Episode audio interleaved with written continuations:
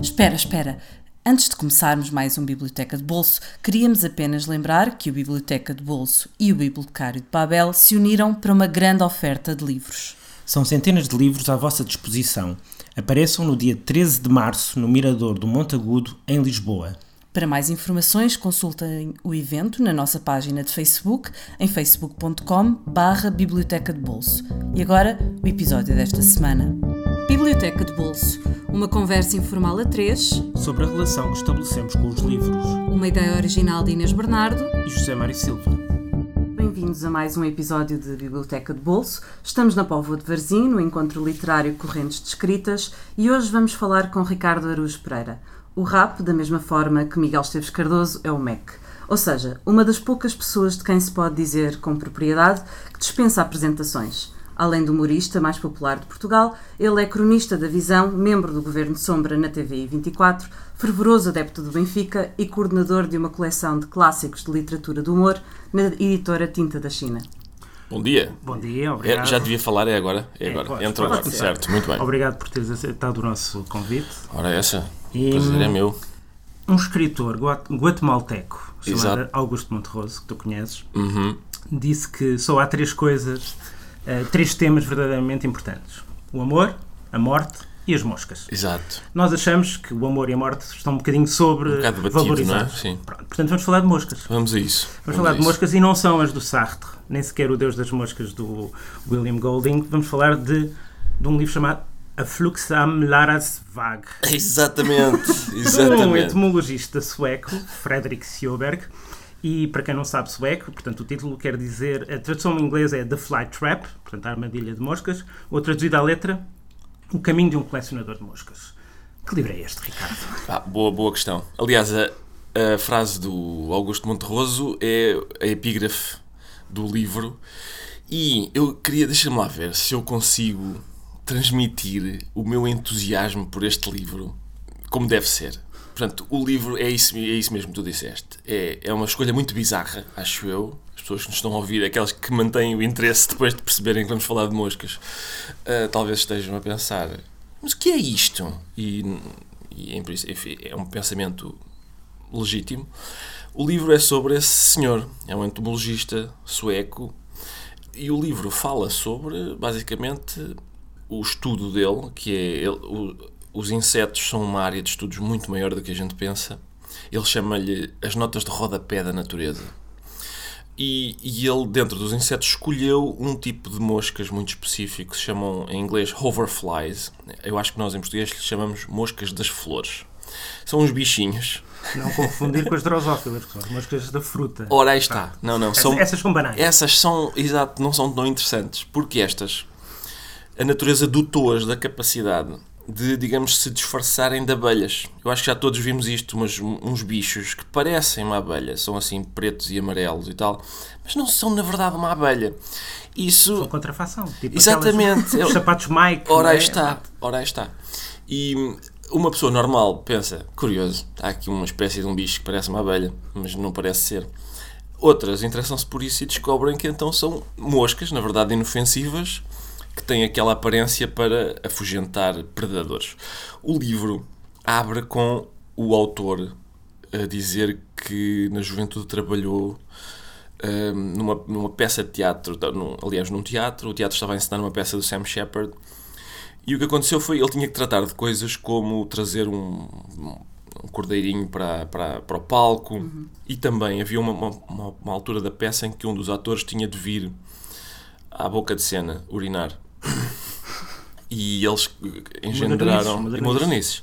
Engendraram um- um- uma maquineta para que o ator pudesse urinar. Quando a maquineta estava pronta, já os ensaios estavam terminados e a maquineta não podia ser usada porque toda a gente iria ver que se tratava de uma maquineta. E o ator disse: Não se preocupem, eu urinarei todos os, todas as noites no palco. Esse ator é hoje conhecido porque é, aquele, é um ator sueco também que, que faz de raptor psicopático no, psicótico no, no filme Fargo dos irmãos Coen. E o, tra- o trabalho do autor do livro era todas as noites limpar a urina. E ele começa por essa história para dizer: reparem, estudar moscas não é, é, é acaba por ser um passo. É uma evolução. Exatamente, é uma coisas evolução. piores do que Exatamente. E depois, eu, a questão aqui é, o livro é óbvio que é sobre so- é sobre várias coisas. É sobre, por exemplo, é, sobre, é claramente sobre moscas. Esse é, esse é um ponto. É, não vos vou mentir, é também sobre, e isso é fascinante, devo dizer, sobre os ferrinhos que estas pessoas usam para espetar as moscas quando, n- n- na sua coleção de moscas. São os ferrinhos especiais, uns mais resistentes, outros mais maleáveis. Não se preocupem que ele explica isso tudo, está bem? Quem tiver interesse se- se- ficará satisfeitíssimo. Mas é também sobre, isso é curioso, sobre silêncio, sobre lentidão, sobre, sobre solidão, porque isto é um trabalho. é- aliás, o livro é todo atravessado por uma espécie de autoironia, de autodepreciação constante. Porque sobre ele também, não é? porque É é sobre sobre ele, sim, ele tem, ele tem, é isso, é, ele tem consciência de que estar entusiasmado eh, com moscas é, tem um lado ridículo. Eu, eu sinto o mesmo embaraço só de estar a, a falar do meu entusiasmo pelo livro de moscas, quanto mais ele. E portanto há uma solidão envolvida nisso, há, um- há até alguma rejeição, quer dizer, ele, vive, ele mora numa ilha muito pequena na Suécia. Ahm, às vezes há pessoas que passam por ele e dizem: Está a fazer? E ele, estou aqui, por acaso, estou ele, às vezes ele diz: Pá, vou, vou experimentar dizer a verdade, está a apanhar umas moscas. Mostra lá o frasco. Isto não são moscas, isto são abelhas, pá. E ele, não, não, são moscas. E, e- e essa discussão não costuma levar a lado nenhum, às vezes até descamba para promessas de violência. Mas o livro é, é sobre é sobre várias outras coisas, é sobre várias coisas, diríamos, antimodernas, sobre, sobre um, co- conhecimento muito específico, sobre focar a atenção numa coisa e concentrar-se nela Horas e horas e horas, sim. E achas Ou que seja, ele nada de reabilita eh, também as moscas? As moscas têm má fama. Vai encher tem. de moscas. Exato. assim. Nunca, é- nunca é uma coisa boa. Sim, Nunca é isso. nada de bom às moscas. Achas que no caso dele há uma Acho que sim, reabilitação? acho que sim. O, o- para já o entusiasmo dele pelo, pelo estudo das moscas é, é- impressiona. E de facto, ah, ele faz, além da, da frase da epígrafe, ao longo do livro, eu acho que ele vai fazendo. Vê-se que é uma pessoa que conhece bem a literatura e, e leu vários livros em busca das, das melhores passagens sobre moscas. Em princípio, qualquer passagem sobre moscas que haja na história da literatura, O no Bruce Chatwin, sim, exatamente, ele registra. E o que é, o que é divertido também. E, e o livro é também sobre um sobre ele a seguir os passos de um outro sueco muito conhecido, também entomologista, que inventou uma armadilha para moscas. Eu continuo a falar sobre isto e a sentir-me ridículo, mas Fly Trap, não é? The Fly Trap, sim, foi inventada por esse outro sueco chamado René Malaise, que é uma espécie de. Parece um nome de personagem. Pois é, Parece e um ele, e ele próprio é uma espécie de Indiana Jones da, da entomologia, porque, porque viveu uma vida de aventuras na- no. As pessoas estão muito enganadas sobre o que é, Sobre o que é, entomologia. A entomologia Mas eu, é eu- eu imagino que seja uma aventura. atividades mais excitantes. Será uma abelha? Não será uma não abelha? será uma abelha, cuidado. Vai picar? Exato. Não vai picar? Outra coisa, costuma-se dizer nos países do Sul, Mediterrâneo, África, ah, é, pá, são países que têm moscas. Os países nórdicos, supostamente, são os países onde não há moscas. Lá está, mas na ilha deste senhor existem quase duas mil espécies de moscas, só destas moscas, só destas, atenção. Só das que fingem que são abelhas. Só das que fingem que são abelhas.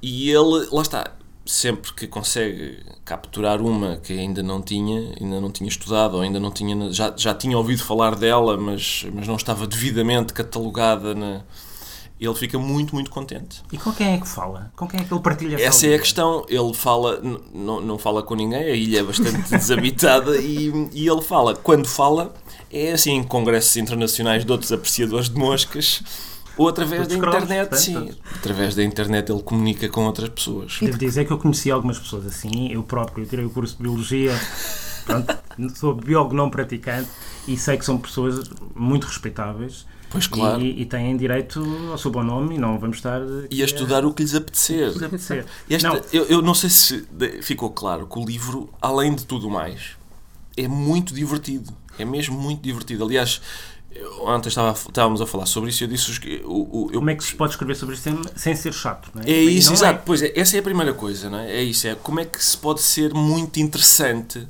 falando sobre moscas e tal. E, e eu acho que o livro ganhou, tanto quanto eu pude ver quando depois de ler o livro fui investigar sobre ele, o livro ganhou um prémio atribuído a livros humorísticos na, na Suécia, quando se trata de um livro que é, digamos, é um, é um, é um são umas memórias deste autor, é um livro sobre entomologia, é sobre várias coisas, ninguém está à espera que seja um. Não é um livro declaradamente humorístico, embora na verdade o seja. E é isto. E é isso também que te, que te interessou no livro, que, aparentemente não é de humor, mas na realidade. Eu, eu, aliás, eu, eu já não sei como é que fui ter ao livro e não fazia ideia que o livro era humorístico, mas a, a, uma pessoa começa, começa a folhear um livro e de repente dá por si a pensar: espera aí, isto é sobre moscas, mas eu estou interessadíssimo nisto, pá. Isto é mesmo muito interessante, não só quando ele fala sobre moscas, mas, quando, mas também quando fala dele enquanto uh, estudioso de insetos, um rústico como eu, não fazia ideia que, epá, basicamente que os insetos são uma um material de estudo epá, interminável. Importantíssimo. E importantíssimo, exatamente. Mesmo estudos de genética, sem as moscas, seriam impossíveis. Portanto. Lá está. E muito da nossa qualidade de vida enquanto humanos depende das moscas. É preciso dizer isso. Exatamente. E eu, o que eu gostava que ficasse claro no fim desta nossa conversa é que todas as pessoas que cá vieram falar sobre livros que não versam sobre moscas estiveram a falar sobre coisas superficiais e sem importância nenhuma. E esta é a primeira vez em que vamos ao cerne da questão. Finalmente. Finalmente. Exatamente. Já chegámos. Já Exatamente. Já era tempo. Escusam-me agradecer. Mas agradecemos a mim. Obrigado. Vamos passar para o, para o livro seguinte uh, Certo. que escolheste, que é L'Adversaire, do Emmanuel Carrère. Exato. Que é um livro. Não é sobre moscas. Não é sobre, Não é sobre moscas, mas de certeza que meteu moscas. em algum Certamente momento. sim, a certa altura deve ter metido, sim. É um livro de não ficção. Exato. É, epá, é as coisas que o Emmanuel Carrère costuma escrever, não é? Eu, Exatamente.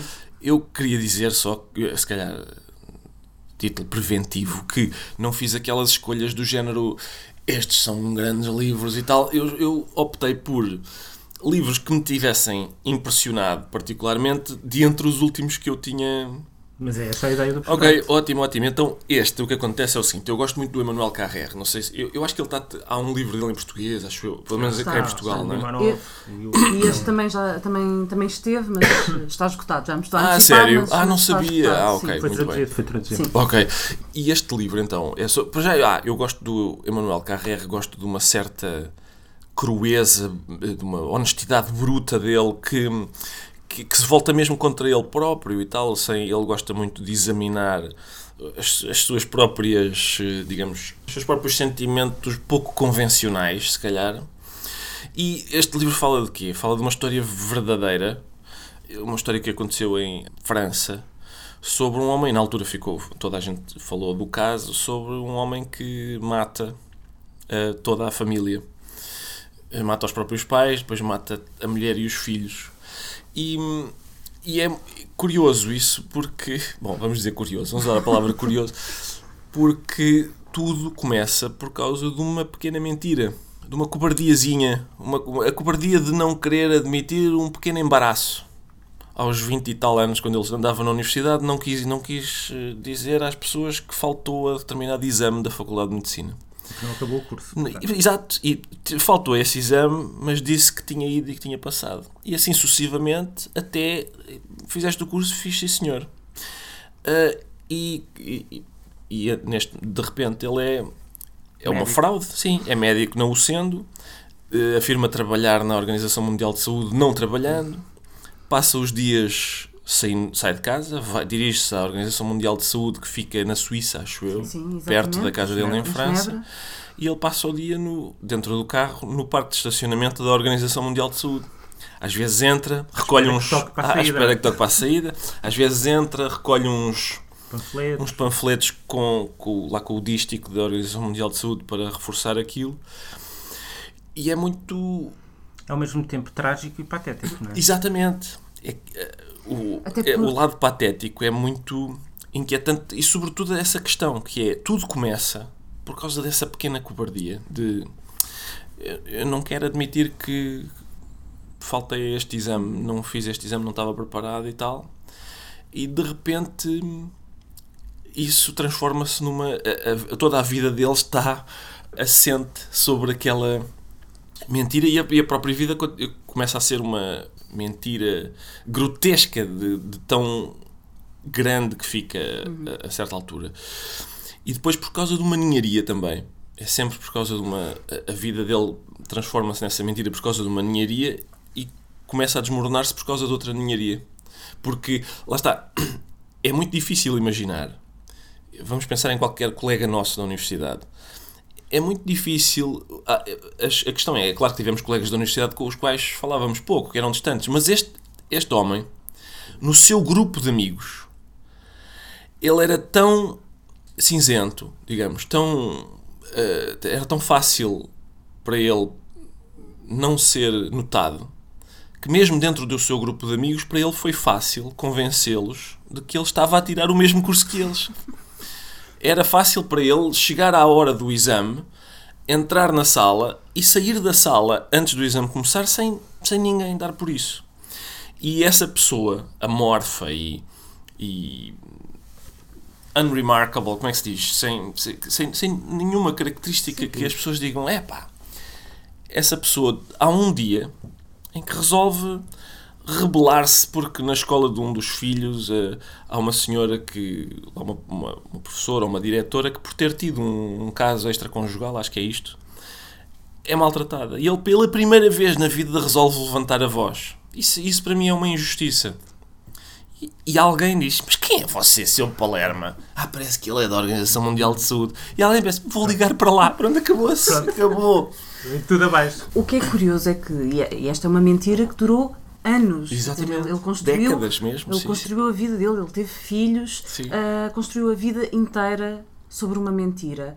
E quando esta, esta não é uma pequena mentira, é uma sim. grande mentira, quando é ameaçada, ele prefere destruir tudo à sua volta Exato. do que enfrentar, por um lado, suicidar-se, né? que seria, seria uma, uma solução para não enfrentar a verdade, mas aí toda a gente ficaria a saber da mentira. Claro.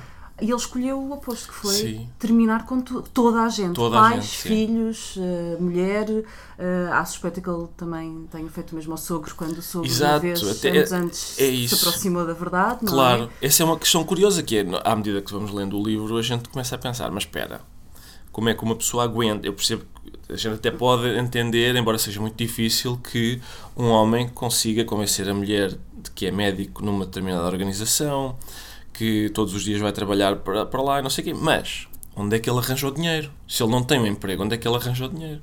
E a certa altura isso é torna-se evidente que é ele basicamente tem uma, uma sucessão de sortes que é, a certa altura, pessoas como, por exemplo, o sogro dizem, olha lá, eu tenho aqui bastante dinheiro, tu, uma vez que trabalhas na Suíça, não podes fazer estas aplicações lá em teu nome num banco qualquer. E ele, com certeza, com certeza, com certeza que sim.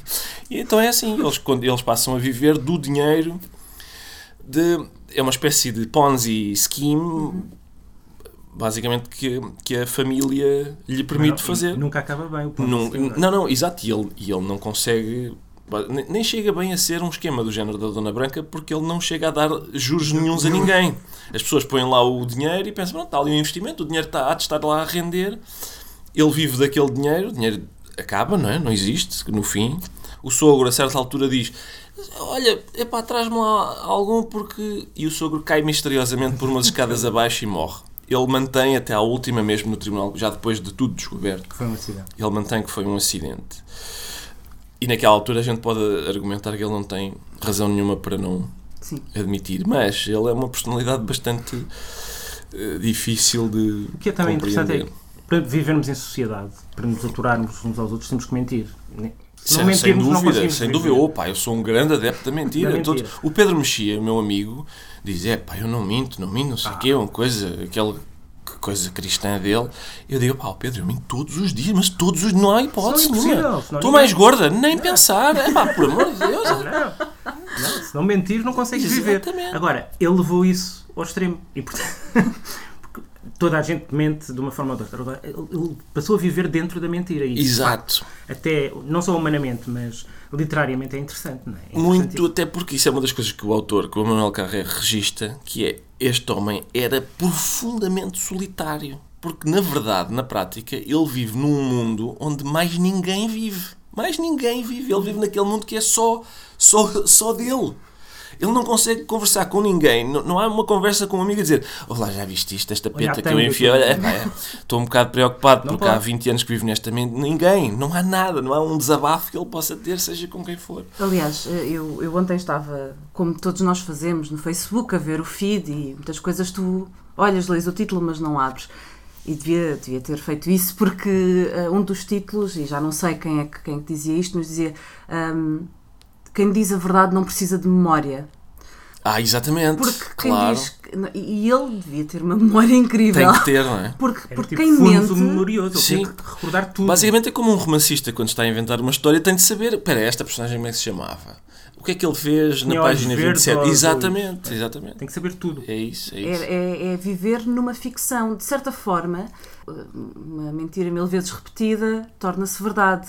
Portanto, eu, eu não sei, mas eh, chego a acreditar que ele acreditasse.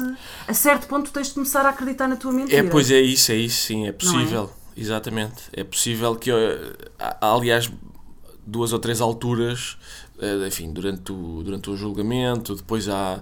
Enfim, ele, ele converte-se ao. Não interessa, mas ele converte-se ao catolicismo durante o, durante o julgamento e tal. E há ali momentos em que, por exemplo, ne- nessa questão de. Porque não admitir quando tudo parece indicar que ele deu um empurrãozinho ao sogro, porque não nesta fase em que já tudo está às claras, porque não dizer, ok, fui eu. E o facto dele rejeitar até, continuar a rejeitar, não, não, não fui.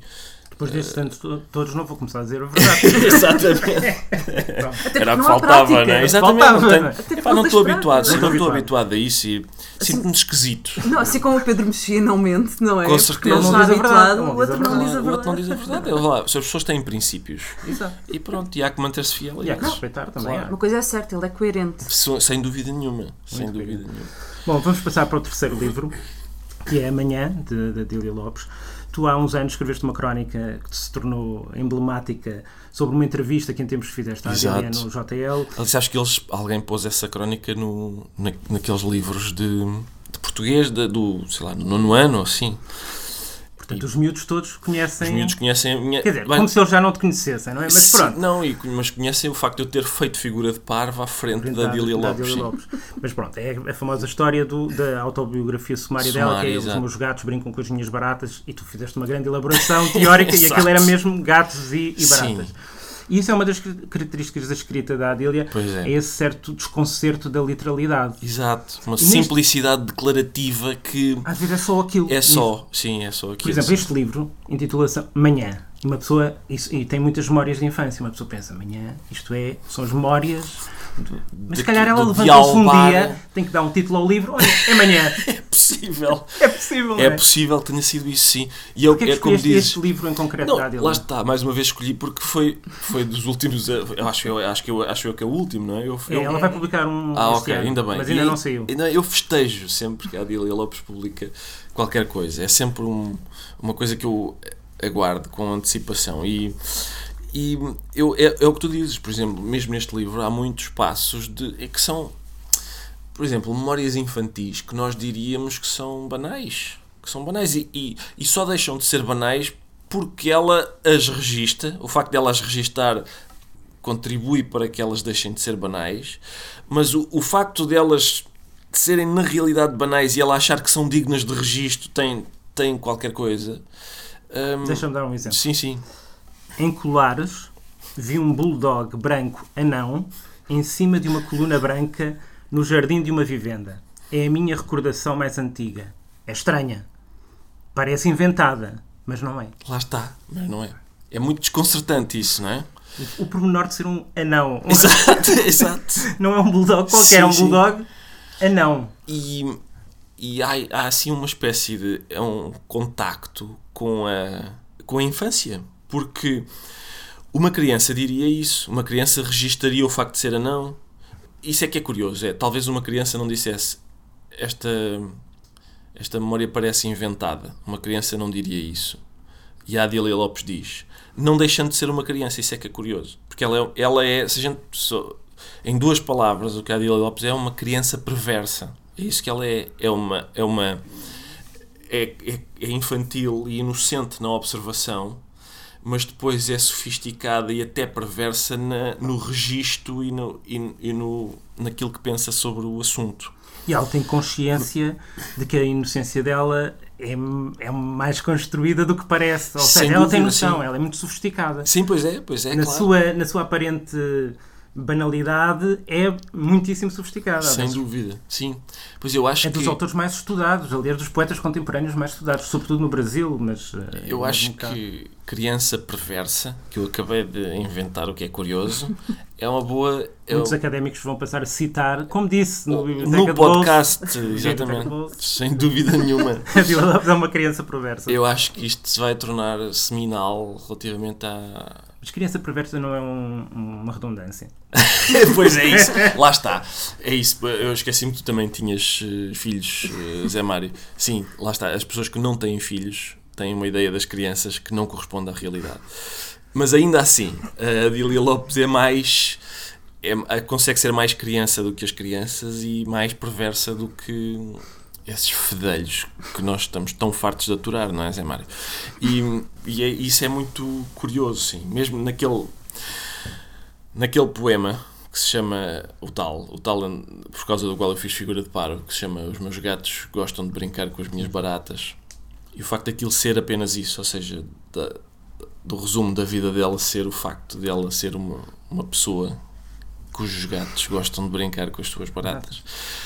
Eu acho que se enquadra né, nisso de que estávamos a falar. Eu consigo relacionar muito com, a, com as coisas que a, que a Dila Lopes diz, porque, por exemplo, no outro dia ocorreu-me uma memória infantil que, é, que era o facto de a modista da minha mãe cheirar a mofo. E este mundo já não existe, não é? Já já não há modistas. Isto não foi assim há tanto tempo. Mofo ainda há. Mofo existe ainda Sim. e em abundância, dependendo dos sítios. Mas já não há modistas. Eu, neste momento, já sou um adulto, mas eu continuo a lembrar-me da impressão, do impacto que tinha em mim o facto daquela senhora cheirar a mofo. Isso é uma coisa que os adultos, na qual os adultos não reparam. Eu, aliás, eu lembro-me, tenho a prova disso, porque eu às vezes eu, eu pedi à minha mãe para se baixar e dizia esta senhora cheira a mofo.